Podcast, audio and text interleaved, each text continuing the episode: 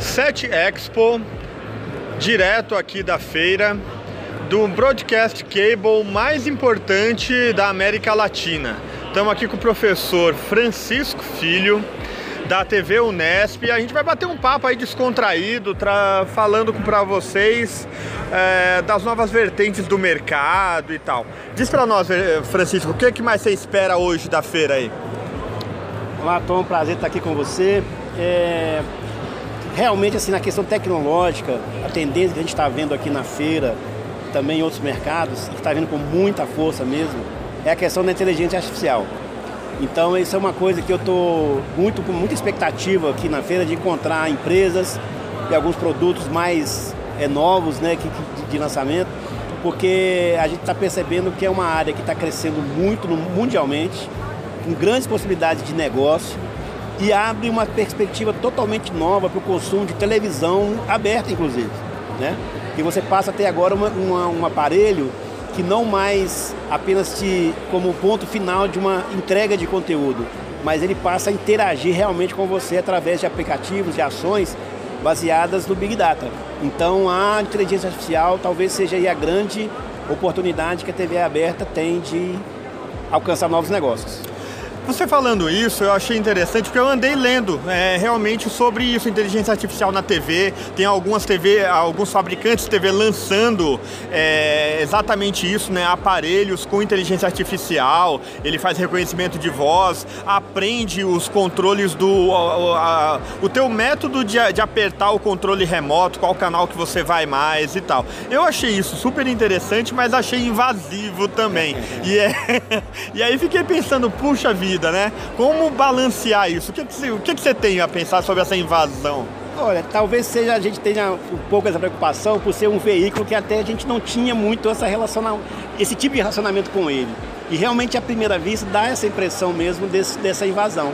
Mas se a gente for levar por esse lado, o telefone celular nosso hoje é completamente invasivo. É. Você estaciona o seu carro, o Google te manda uma mensagem, seu carro estacionado em tal lugar, né? Então, assim, é muito, muito. A gente já está acostumado com isso.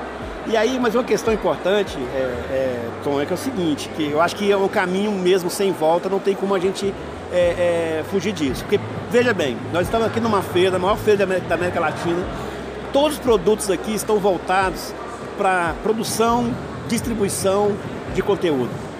Quando que isso tudo aqui perde sentido? Quando a televisão é desligada.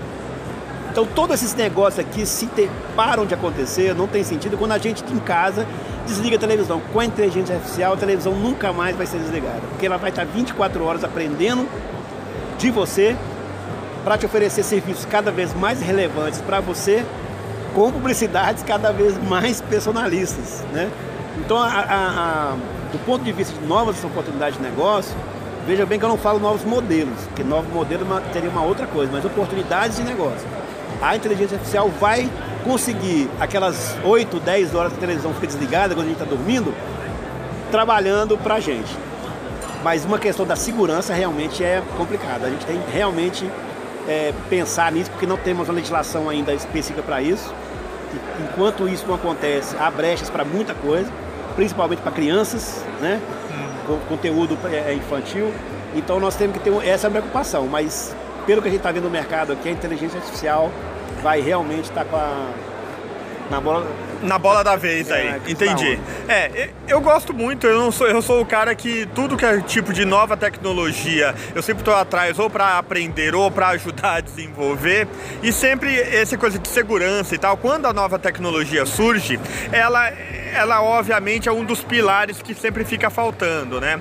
É, haja visto quando a gente tinha algumas outras coisas atrás, como o próprio second screen, né? E tal, havia isso também. E uma hora chega lá.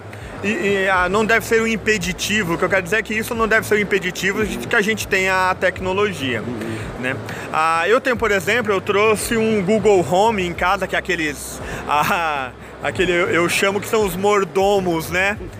você tem um mordomo ali, ele liga a TV para você. Você pede Google, é, é, toque o vídeo do YouTube e tal, e ele faz isso. Eu fico imaginando que com a inteligência artificial nada mais é do que você ter um Alexa, um Siri ou um Google Home dentro do, do televisor fazendo isso para você. Eu acho né? que vai um pouquinho mais além. Ah. Sabe? Eu acho que a inteligência artificial da televisão ela vai acabar permitindo que você tenha uma companhia. A televisão vai passar a ser uma companhia sua assistindo inclusive te possibilitando um avatar holográfico, por holografia. Ó, isso é interessante, assistir hein? a televisão com você. Não tinha pensado nisso. E você vai poder escolher o avatar que você quer, né? Você quer um artista que assistir televisão com você, ele vai ser holo- holograficamente personificado ali pra te fazer companhia. Pô, essa ideia é legal. Então a televisão ela, ela vai passar um, um estágio que talvez seja a maior evolução que ela é, desde a história dela, porque ela sempre foi pensada para te entregar um conteúdo.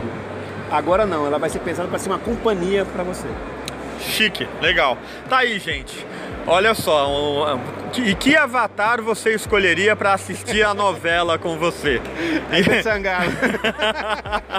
Minha mulher que é o George Clooney. É, exatamente, o Brad Pitt e tal, aí vai, vai pegar por esse lado. Não tem problema nenhum. Muito obrigado aí pela sua participação e nos vemos no próximo post. Eu que agradeço.